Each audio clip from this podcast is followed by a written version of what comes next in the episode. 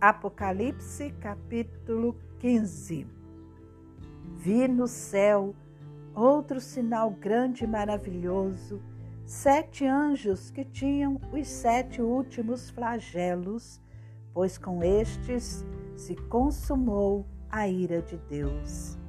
Vi como que um mar de vidro misturado com fogo e também os que venceram a besta a sua imagem e o número do seu nome.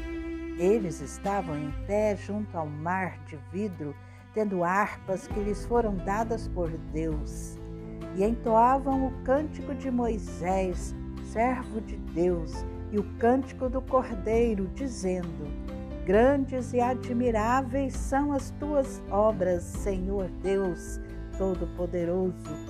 Justos e verdadeiros são os teus caminhos, ó Rei das Nações.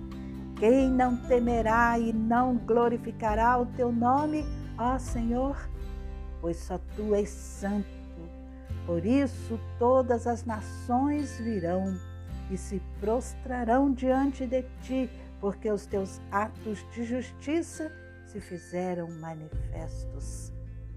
Depois destas coisas, olhei e abriu-se no céu o santuário do tabernáculo do testemunho, e os sete anjos que tinham os sete flagelos saíram do santuário, vestidos de linho puro e resplandecente, e cingidos à altura do peito com cintos de ouro.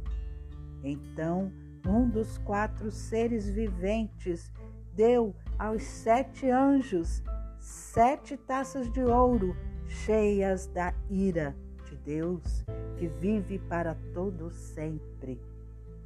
O santuário se encheu da fumaça da glória de Deus e do seu poder, e ninguém podia entrar no santuário enquanto não se cumprissem os sete flagelos dos sete anjos.